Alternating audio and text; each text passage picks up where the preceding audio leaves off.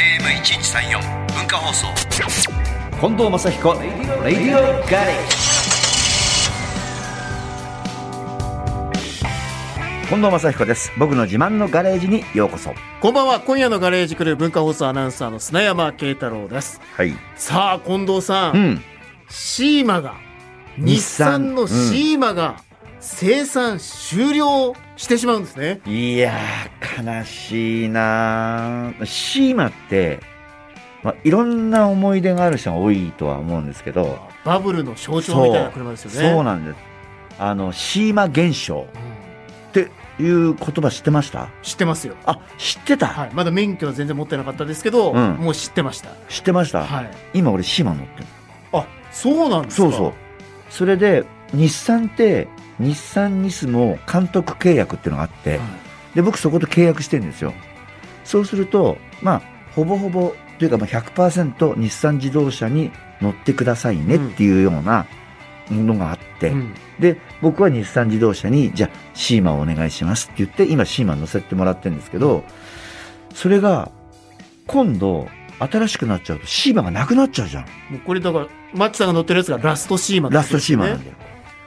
だから今乗ってるシーマをちょっと長く乗ろうかなと思って。発売が1988年うんで。すね。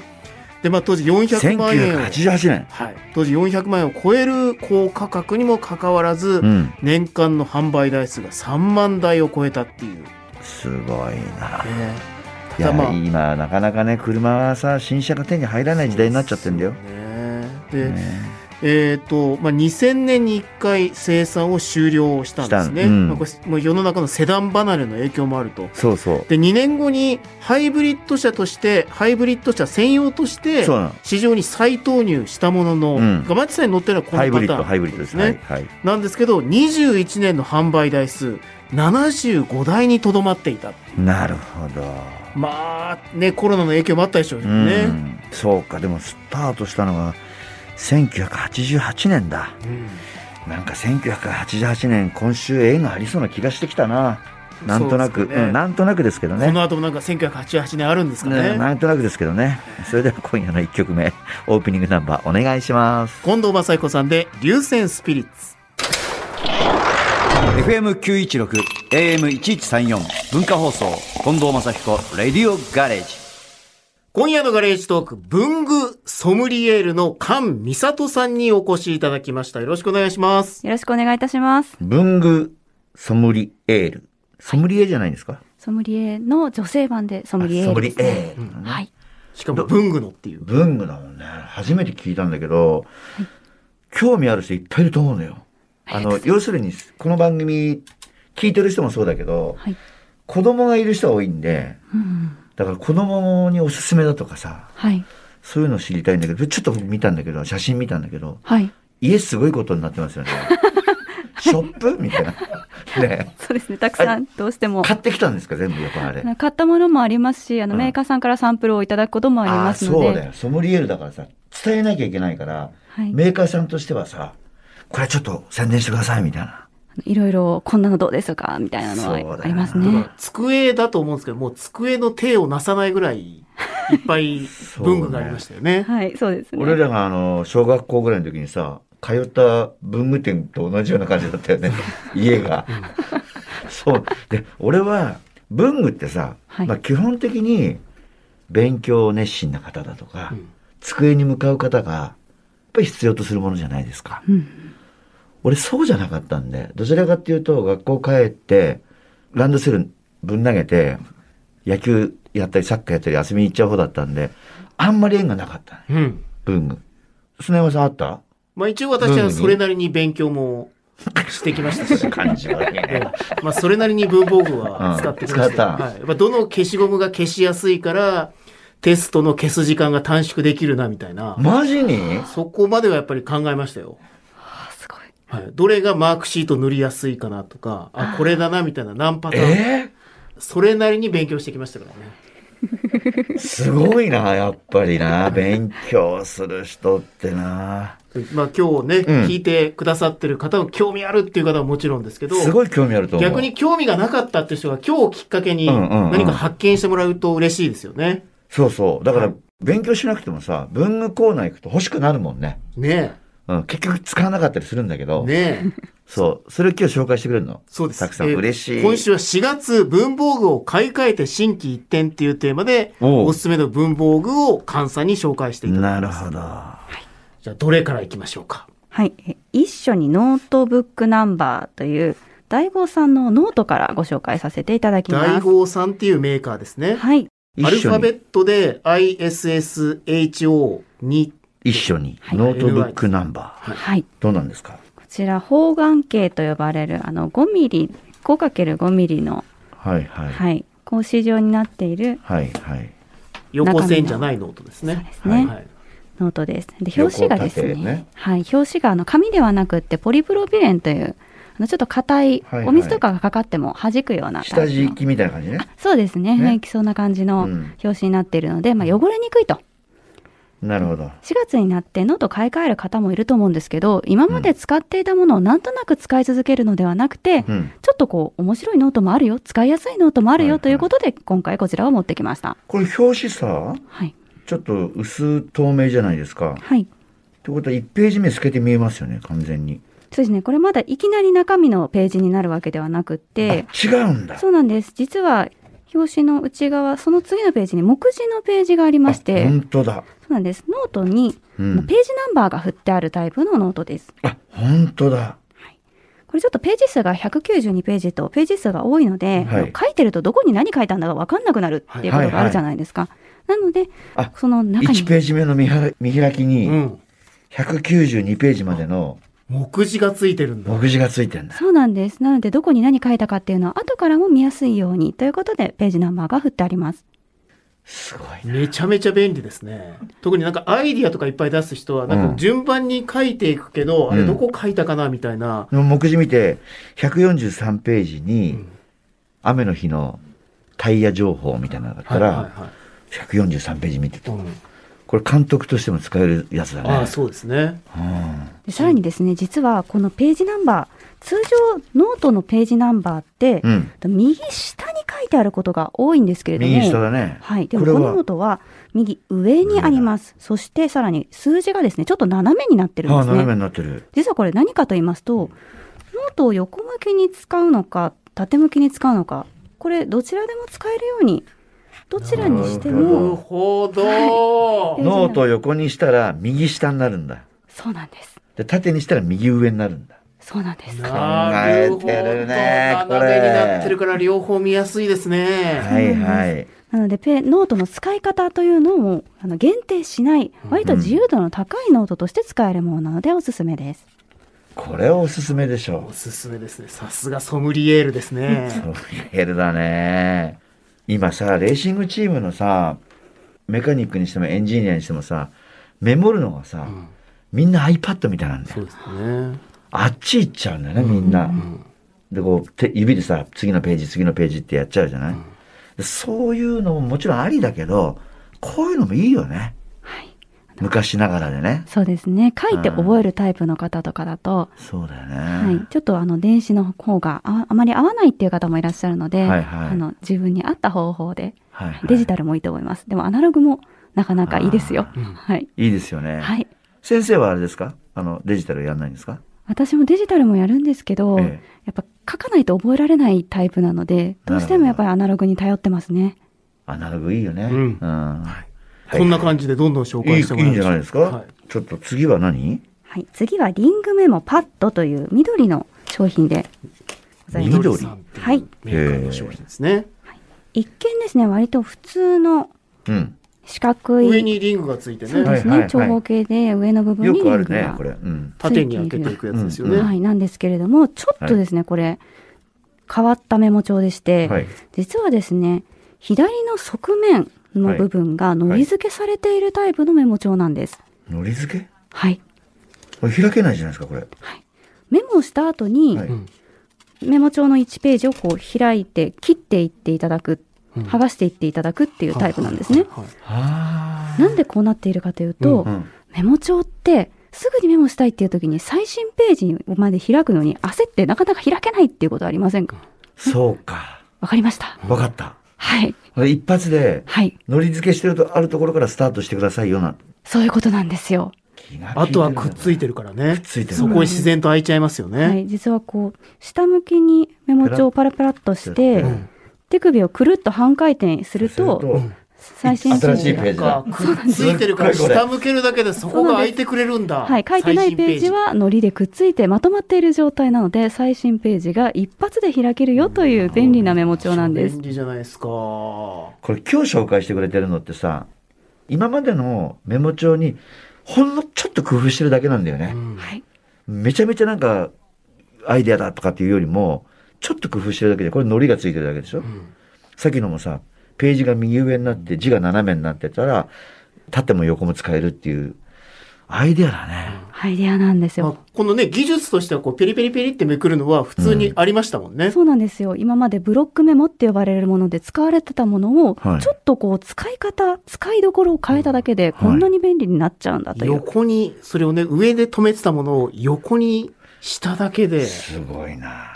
最新ペーちょっジとが分かりにくいけどね、ラジオじゃな、これな。そうですね。うん分かりにくいけどち、ょっと想像していただい想てね。像してもらったら、はい、左側がのり付けされてますよねそうそうたちょっと縦長のメモの、そうねだから書いた面左側はが全部糊糊付けを剥がしていけばいいよね。はい書いた面は剥がして。はい、で剥がすとペランペラになるんで。ペラペラなの、次の時にスパッとやるだけで、下に向けるだけでだけで表紙を下に向けるだけでもはあ、すごいな。これがリングメモパッド。うリングメモパッとですねパッと開くからこうパッとっていうそういうパことなはんだ、カねタ。カナでとはひらがなですからね、あ、本当 だ。リングメモパッド。なるほどね。い、やーこれは面白いですね面白いなまだまだたくさあるんねこの後もご紹介いただきます、じゃあここで、えー、カンさんのリクエスト一曲お願いしてよろしいでしょうかはい。どんな曲をはい。ああ、グッド。あ僕の曲ですね。はい。おお願いしまあのす。リングメモパッとからグええッとに行くわけですね、パッとからああ、グパッでッすド。はいああ、グッド。うんちょっとどういうことなのこれ。でどうぞは、近藤正彦です。ああ、グッド。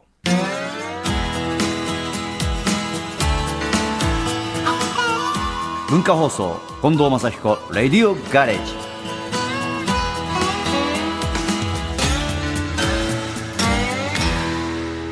今のアーグッドを歌ってた年に、カンさんは大生まれになった。はい。言っちゃダメなのあ、全然大丈夫です。大丈夫ですかはいもちろん逆算しちゃうと年齢バレちゃうような感じなんですけ ど。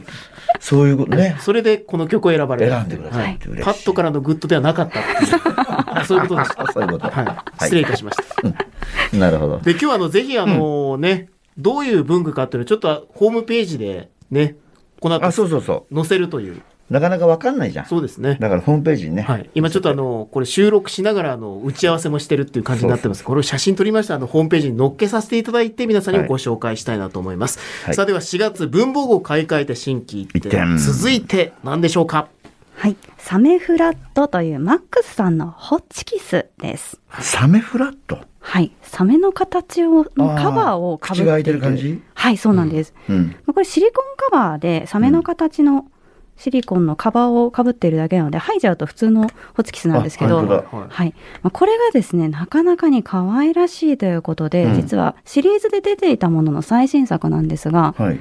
大人気ということで、なんではい、実はですね、やっぱりこのコロナの中で、はい会社で使う共有物とかを、うん。あんまり使いたくないと。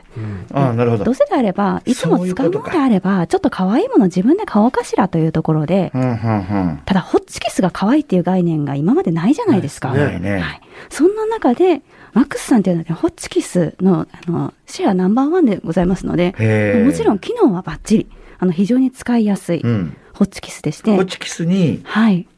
シリコンのサメの可愛らしいはい。ものをかぶせた。かぶせた。それだけで、はい。やっぱ自分のホチキスなんだ。人のものを書きたくないと。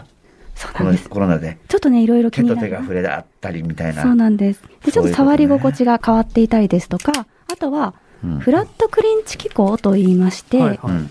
ホッチキスを止めた時に、はい。お、おはい。あ、なるほど。あ、ごめんフね。ラットフラットクリンチ機構と言いまして、はい通常ホチキスを閉じた後って、うん。閉じのあの針の裏側が、裏側ね。はいうんちょっとこう盛り上がるような形盛り上がる盛り上がにるなるんですけれども、こちらのサメフラットはそうなんです。まっすぐぴったりまっすぐ紙に平行にピへタッはいもう金槌で上からバーンって打って、叩いたと平らになれっていうぐらい平らになってるよ、これ。なのでサメフラットのフラットはフラットグリンチのあそうフいラうットこととないんうでことすで、やっね。ぱりたくさん会社とかで書類うんをホチキスで留めた後に、はいこはいう重ねておくと、こはいうかさばってかしまさって、ばるんですよね。滑ってどっか行っちゃうみたいなことはいあるんですよね。確かにねそういうことが起こらないタイプになってます。そうか。いやー、これ台本ホチキス止めちゃったから次のページ開かなくなっちゃったっていう話なんじゃないのこれ。そういうことなのかな。いやでもこれね、あの、見た目もまあ滑り止めみたいな感じになりますし、置いといて可愛いですね。そうですね。邪魔にならず こにれでもあれじゃないですか。OL さんとかに人気じゃないですか。はい。女性に特にやっぱり人気ですね。そうだよねはい。男子がこれ持ってて う、ん。机の上置いといたら、ちょっとね、いや、でもなんか、こわもてのおじさんの上司がこれ持ってたらちょっと可愛らしいですよ。ああ、そう話かしもかけねや。すい気はします。ねえ。ああ、何使そうってかるんもだろうね。確かに、部長なんですねうん。可愛いですね、そのホチキス。なんておお、そうかい。 やるよ。飲み行こうか、今日。みたいな話になっちゃうじゃないの、これ。まあ、そういう流れもあるきっかけにねそうですね。ほう、フラットね。うんやっぱりすごいわ。確かにさ、今のこのご時世、このコロナ禍ではい、文房具ってやっぱちょっとパーッと売れたんじゃないそれがですね、うんなかなか厳しい部分もありまして、のうやっん。ぱりコロナになったことで、あの、在宅勤務とかが推進された結果、はいはいあの会社で使う文房具っていうのがちょっと減ったりですとか、あ、そういうこともあるんだ。ギガスクール構想がこう後押しされたりしたので、文房具を使う機会が逆に減ったりもしてるんですが、うんそなるほどの一方でやっぱりこういった感染対策の面で人気が出るものとですとか、あとはオフィスではなくて在宅勤務で便利な文房具っていうのは人気が出てきましたね。在宅勤務って便利な文房具って何例えば。例えば小スペースなものですね。ペンケースを寝かせて使うタイプではなくて、立たせておく。それだけで小スペースになっ確たかりにですと。か。場所取らないですね。はい。自分の机の上でうね。ん。うん。ノートも半分のサイズになって、うんパソコンのキーボードと自分の体の手前にあるこの空いたスペースに使うそのれが大事なんだよ。ですとか。そんなに俺や,、確かにねやる方じゃないけど、パソコンのキーボードがあって、その手前に目も置けないんだよ。うんやっぱり。で、普通のノートを置こうとすると、うんキーボードが先に行っちゃうんですよそうなの前に行っちゃうから、ちょっと手伸ばさないといけなくなっちゃう。打ちづらくなっちゃいますもんね。そうなん姿勢悪くなって。そういうことか。今ぴったりサイズの、あの、ここの体とキーボードの前に収まるノートとかも出てますので。出てんだ。はい横長に使えるやつ が。ね。すごいな。でもこれあれ、文房具を考えてる人って、毎日考えてんだろうね。ど本当に、どんなものがヒットするかって分かんないじゃん。この今のなんだっけ、この、グあーグッドも。あ、グなんだッド、っけあ、グッドは自分の曲です。そう俺のあリングメモ、パッドです。パッドねはい。あ、グッドはあの、松明俺の曲だ、そうだ、そうだ。これもさ、やっぱりあれだよな。ちょっとしたアイデアだもんね。そうですね。でも本当なんかその瞬間あるんでしょキーボードがこう、置きづらいなはぁ横長だみたいな、このスペースのノートだみたいな瞬間あるんでしょうね。あるよね。だうん俺もさすがにそんなにメモする方じゃないから、なんか小さな三四角のメモ用紙みたいなの置いて、置いてあるんだけど、うんそれにパパってこう書くぐらいだけど、確かにキーボードと同じぐらいのサイズのメモ帳があったら最高だね。ね、こう間に入るやつがね、うまいなるねほ。どで続いて、まだありますよ。まだあるね。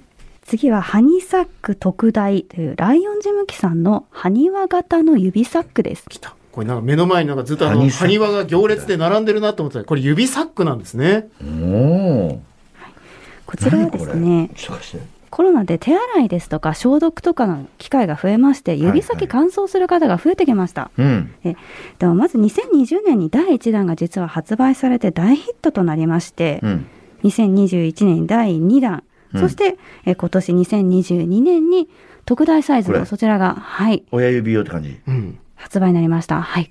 今までのものがちょっとサイズが小さかったので、はいはい指が入らないっていう、比較的あの男性とかですとあ手がそういう大こときいので、はい、入らなかったりした方が困っちゃったんですけれども、ちょっとサイズ大きめが出ました。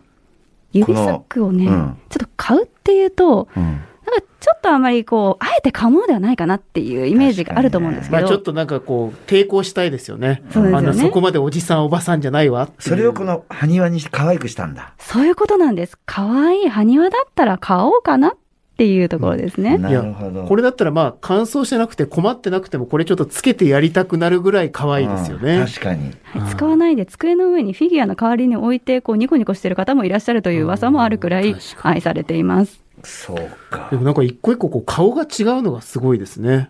そうなんです。指の、ね指のサイズによってね。で、実はですいいね、なこの紙をめくる凹凸の部分をちょっと見ていただいてもいいですかはい。凹凸の部分ね。はい。はいちょっとね、これすんごい細くてよく見ないとっていうところなんですけども。物がついてます。はい、プツプツついている、うんあ。と真ん中の下の部分に、うのんプツプツだけがちょっと形違うんですよ。こはいれはい。うん。これか鍵穴みたいな感じになってるそうです。えっ、と、特大ですね。最新版は、うんえっ、と、前方後円墳、古墳の形になってなまってしるなってるて、なってるよ。はい今。第2弾はマガ玉の本当だ形に。まが僕ついてるのマガ玉になってそまうす。なんどれです。おい見えますかあ、見える。あの、まあネックレ細かスとかいのねマガ玉です よ。細かいね、こ本れ当もうこれも。だってもう、ミリですよ。うん。 2ミリとかの話ですよ、今ね。そう1ミリ、1.5ミリぐらいの大きさの話をしてます。これでもさ、一個一個のさ、凹凸があるじゃないぼっち。はい。ぼっちの真ん中もさ、ちょっとまた膨らんでんだよ。わかる言ってること。山になってこの平たくないってこと平たくないの。はいは細かいよ、仕事が。あのちゃんとこれははかどるように、そうだよね。はい、ライオンジムキさんっていうと、事務用品のもう超老舗なんですね。200年くらいの歴史がある、へあの、え。あのメーカーさんでいらっしゃいそましてんなに、なんかライオンっていう名前なんで、そんなに歴史。そうそう。歯磨きの会社かと思った、最初。もともとあの別の名前ではいいらっしゃいましたし、まあ、お卸さんとかだったんですけれども、まあ、メーカーさんになってからは、フそっちかァイルとか。それおえ人差し指を。はいはい。親指とい人や差しこれもう指。台本めくりやすいですわ、これ。めっちゃめくりやすい。そこ僕、最近ね、やっぱあのこうニュース原稿とかめくれない時あるんですよ。これ捨てた方がいいかもしれないですね。俺これ新聞読むとこ絶対いいと思う、そうかやっぱりコロナだからベロでペロッとこう親指舐めちゃうわけにもいかなくなってるんだよねまあ、マスクもしてますしね。ああなるほどいやーという。かわいいかわいい4つご紹介していただきましたが、さあ、菅さん、新しい本が出たんですよね。はいこれですねはい。楽しい文房具、仕事や暮らしが便利になるうん楽しい文房具100。はい。すごいですねこれはい、もう、可愛い文房具から便利な文房具まで、あの100以上の実は文房具をこう、ギュッとまとめたね本になります。なんかカタログみたいになってね見やすくていいんじゃないのこれ、うんはいでもさこれもさあれじゃないちょっとしたらもう新しいものもバーッと出ちゃうからはい。もうなので、もう発売ギリギリのものを撮影時にはまだ発売していないけれども、あーこれも本が出る頃には出るもようなものっていうのも取り寄せなるて、はい、やったんだ掲載させていただいて結ます。局発売中止になっちゃったりしてねいや、そんなことはないそんなことはな いです。ちゃんと出ます。そんなことないね。 そんなことない。可愛らしい。これ何これこれは。ハサミはい、裏表紙に載ってるのはハサミですね。お花の形をしたハサミです。はあ、こちらの楽しみですね宝島社からね、はいあの、雑誌の形で出ております。はい。ぜひぜひ。読んでみてくださ。はいい。さあ、ということで、今日お時間となりましたが、菅さんになんと来週もちょっとね、いろんなものまた知りたいので。おすすめの文房具ご紹介していただきます。はい来週もよろしくお願いしよまろす。よろしくお願いします。ありがとうございます。